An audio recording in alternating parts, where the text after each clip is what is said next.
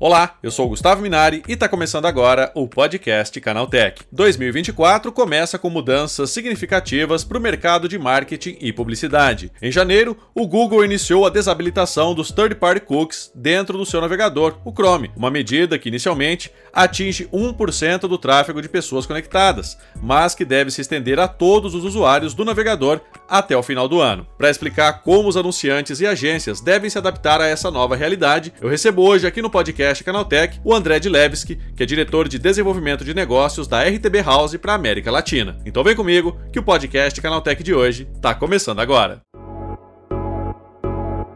Olá, seja bem-vindo e bem-vindo ao podcast que atualiza você sobre tudo que está rolando no incrível mundo da tecnologia. Com o fim dos chamados cookies de terceiros, agências de publicidade e anunciantes estão buscando novas formas de recomendar produtos. O uso de deep learning e inteligência artificial generativa é mais uma aposta do setor para se adequar a esse novo cenário, mais restritivo no que diz respeito às informações dos usuários. É sobre esse assunto que eu converso agora com o André Dilevski, que é diretor de desenvolvimento de negócios da RTB House para a América Latina. André, o que são esses cookies de terceiros? que são cookies de terceiros? Essa é uma ótima pergunta, Gustavo. Cookies, vamos dizer assim, de uma maneira geral, é um, é um mecanismo que é utilizado nos browsers, né, para guardar informação, para guardar qualquer tipo de preferência dos usuários, né? E a gente divide eles em first party, né? Então, de primeira domínio principal de first party cookies e third party cookies, né? Os cookies de terceiro. Os first party são geralmente os cookies que é, as próprias empresas possuem dentro dos domínios delas. Então, por exemplo, ali no site do Canaltech, o cookie que o Canaltech usa para entender qual que é aquele usuário ou guardar algumas preferências do usuário é party. Só que os cookies que talvez empresas terceiras utilizam para propaganda, para, enfim, outros fins, é, obviamente, dentro do escopo do Canaltech, são os denominados cookies de terceiros. Agora, por que, que o Google decidiu desabilitar esses cookies, André? Vai muito numa discussão que acho que já vem há muito tempo sendo, sendo feita em termos de privacidade de, de dados, controle dos dados, é, isso já não é uma coisa tão nova assim. Se a gente for olhar para outros browsers, né, lá o Firefox, o Safari, Opera, né, cada um com sua representatividade, já, já fizeram esse movimento de desabilitar os cookies de terceiros por essas medidas, né? Porque tem muita empresa, infelizmente, no mercado que utiliza essas informações, utiliza os cookies para fins não tão interessantes, seja fins finger, de fingerprinting, ou seja, exatamente saber, cruzar dados, identificar o usuário pelo nome, pelo CPF, pelo e-mail, que seja.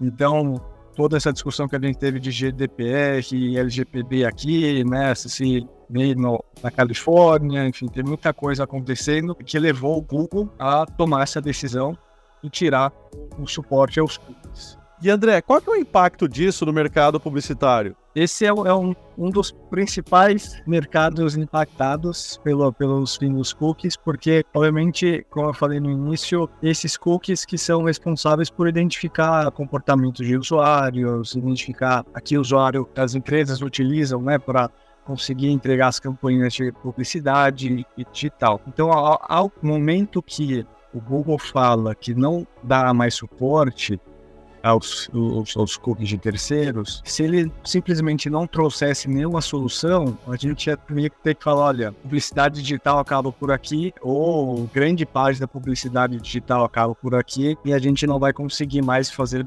muita coisa, ou ter muitos dos os, os casos de uso que a gente tem hoje em dia de publicidade é, propagado para esse futuro. Porém, obviamente, o Google também tem interesse, como todo o mercado de publicidade, a continuar de uma maneira melhor, né, com mais privacidade, mais, hum, como chama, relevância e tudo mais para o usuário final. Ele propôs, ele está propondo esse, vamos dizer, esse framework que chama o Privacy Sandbox, que é exatamente para não precisaremos mais utilizar é, cookies de terceiros para fazer publicidade digital. Vamos utilizar essa nova, eu diria esse novo paradigma, esse novo conceito dentro da parte de tecnologia de é, marketing digital, que é o Privacy Sandbox. Por que, que eu digo que é um novo paradigma? Porque antigamente, quando antigamente, atualmente, né, mas antes falando de, de cookies de terceiros, a gente ou as empresas conseguiam ter uma percepção, vamos dizer, um para um, ou seja, um usuário identificado por aquele comportamento, etc. A partir do momento que a gente vai para o Privacy Sandbox, a gente tira essa, ou a gente abstrai é, esse, essa segmentação um para um, como gostaria de dizer, por uma segmentação de grupos, ou seja, a gente está falando de grupos de usuários que possuem o mesmo interesse, que possuem a mesma probabilidade, possibilidade, enfim, é, de novo, interesses comuns para a gente conseguir usar uma campanha. E André, como é que a inteligência artificial entra nessa história? Né? Ela pode ajudar nesse quesito aí, né, nesse sentido de não prejudicar tanto as agências de publicidade. Então você tem a inteligência artificial para fazer esse meio de campo. Como é que funciona isso? Salve, eu diria que uh, a tecnologia, na verdade, ela é, é o ponto, o cerne crucial dessa movimentação e sem uma tecnologia avançada, robusta e preparada para lidar com essa mudança e com um cenário muito mais complexo, tá? por mais que a quantidade de dados não necessariamente vai diminuir, mas o tipo de dado vai ser muito mais, talvez, entre aspas, aqui abstrato, é mais difícil de ser interpretado. Então, uma tecnologia mais avançada, então, por exemplo, como o Deep Learning, que é o que a gente usa aqui na NTP House, vai ser crucial para conseguir pegar, analisar esses dados e tomar decisão mais assertiva para conseguir entregar um, aquele tipo de campanha, seja uma campanha de topo, de meio, de final de funil. Né? Isso, obviamente, tanto as campanhas que são rodadas diretamente com os clientes, ou as campanhas que são rodadas através das agências, né? Dependendo até principalmente do, da etapa do filme que a gente está falando. E como é que esse Deep Learning funciona, André? Como o Deep Learning funciona? Essa é uma pergunta que eu podia passar provavelmente o, o resto do, da conversa e mais um pouco explicando, mas assim, tentando ser uma, de uma maneira bastante concisa. O Deep Learning é uma vertente da, da Machine Learning, né, uma vertente muito mais avançada, é uma vertente dentro de inteligência artificial, não é uma coisa nova em conceito, é uma coisa que já veio lá de 1970, o conceito de Deep Learning foi feito, mas por, por conta de falta de computação, poder de computacional, né? Ele só conseguiu realmente fazer essa evolução não há muito tempo. E qual que é o principal, uh, a principal ideia do Deep Learning? É simular, vamos dizer, o cérebro humano, as redes neurais, né? Por isso que daí vem o conceito de redes neurais e Deep Learning é uma rede neural muito mais complexa. Então, é, é simular as sinapses dos nossos neurônios e o que, que isso traz, né? Talvez um pouco mais tangível.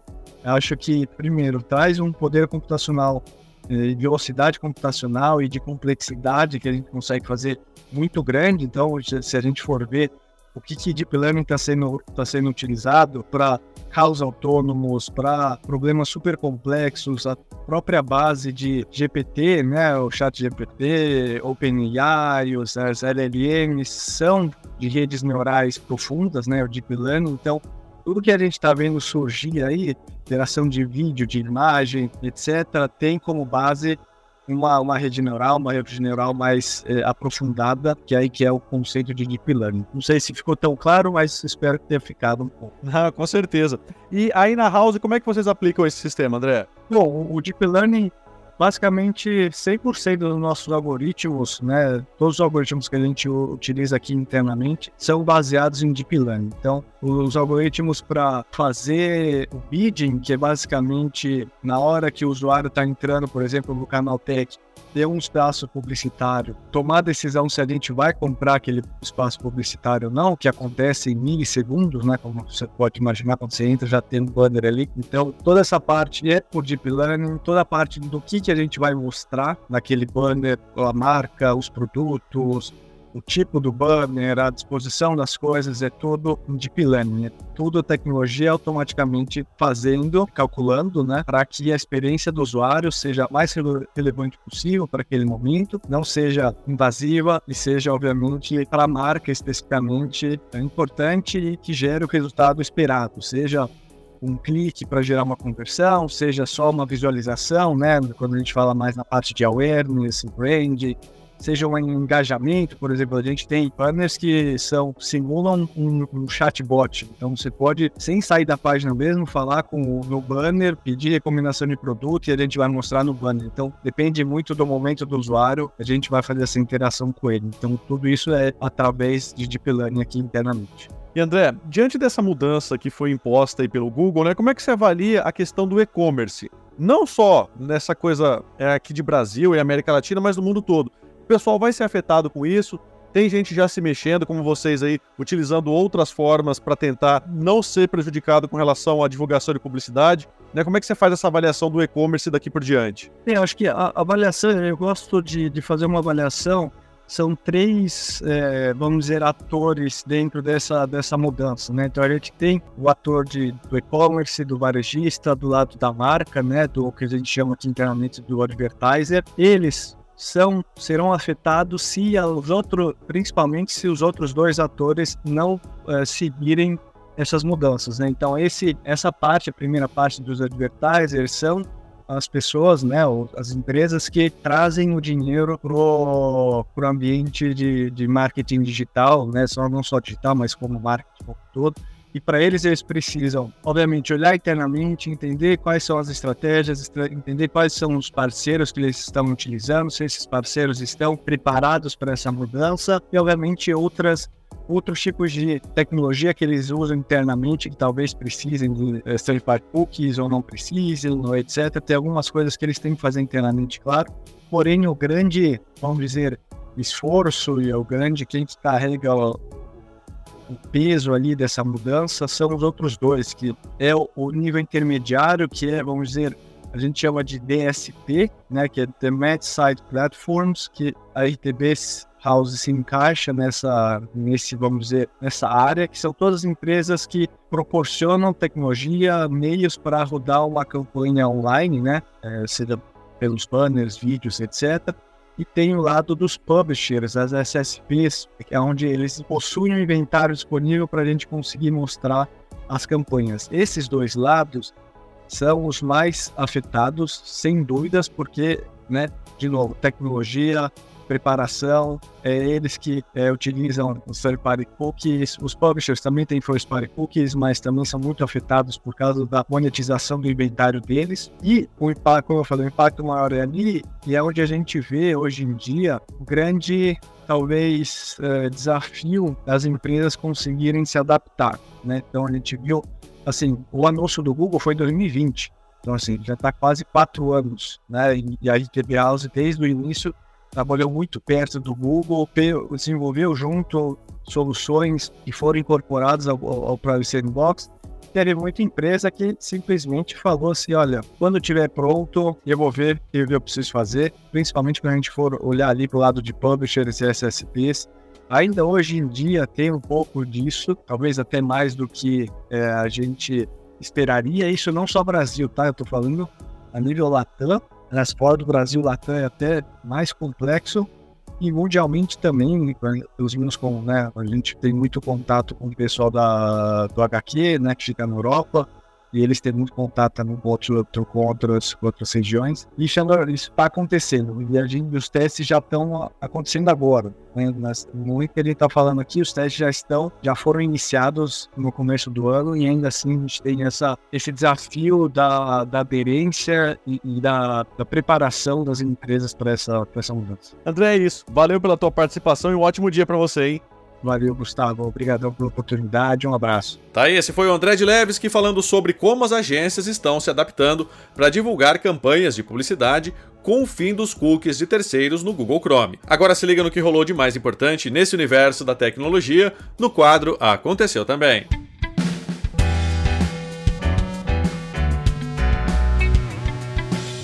Chegou a hora de ficar antenado nos principais assuntos do dia para quem curte inovação e tecnologia. O apagão de músicas do TikTok pode ficar ainda maior. Depois do fim do contrato com a gravadora Universal Music, a plataforma começou a retirar os títulos de compositores ligados ao selo. O episódio dá sequência ao encerramento do acordo que resultou em vários vídeos sem som devido à falta de licenciamento para reproduzir as mídias de grandes artistas, como Taylor Swift, Bad Bunny, Ariana Grande, Adele, Coldplay e Kendrick Lamar. Essa medida vai afetar canções interpretadas por terceiros em outras gravadoras, desde selos independentes até grandes nomes.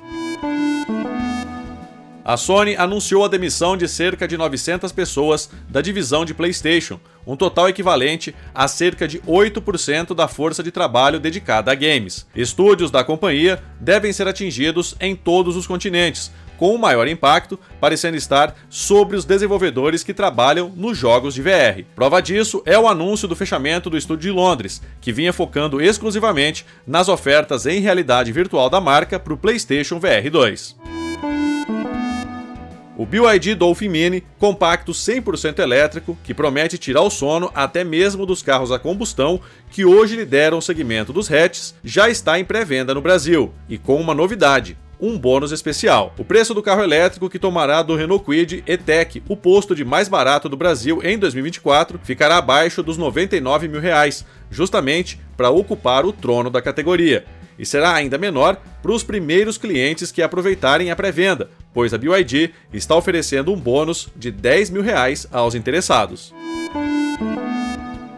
A Microsoft tentou convencer a Apple a trocar o Google pelo Bing nos produtos da empresa em pelo menos seis ocasiões, e em 2018 tentou vender o buscador para maçã. Contudo, o negócio jamais foi concretizado porque a dona do iPhone torcia o nariz em relação à qualidade dos resultados do buscador, e para completar, tudo isso veio à tona graças ao Google. De acordo com o canal de televisão CNBC, o negócio foi revelado durante uma batalha judicial envolvendo a Alphabet, empresa guarda-chuva do Google, e o governo dos Estados Unidos, quanto a um suposto monopólio e abuso de posição dominante no que se refere aos serviços de busca na internet.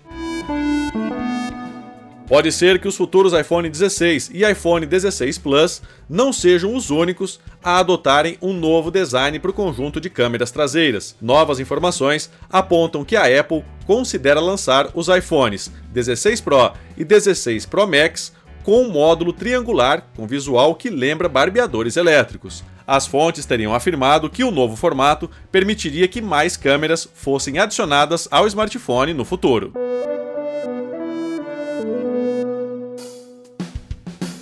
Tá aí, com essas notícias, o nosso podcast Canaltech de hoje vai chegando ao fim. Lembre-se de seguir a gente e deixar uma avaliação no seu aplicativo de podcast preferido. É sempre bom lembrar que os dias de publicação do programa são de terça a sábado, com um episódio novo às 7 da manhã, para acompanhar o seu café. Lembrando que aos domingos tem também o Vale Play, o podcast de entretenimento do Canal Tech. Esse episódio foi roteirizado e apresentado por mim, Gustavo Minari, e a edição foi da Natália Improta. O programa também contou com reportagens de Bruno De Blasi, Paula Amaral, Fabrício Calisto e Vitor Carvalho. A revisão de áudio é do Wallace Moté, com trilha sonora de Guilherme Zomer. E a capa desse programa foi feita pelo Eric Teixeira. Agora nosso podcast vai ficando por aqui. A gente volta amanhã com mais notícias do universo da tecnologia para você começar bem o seu dia. Até lá, tchau, tchau.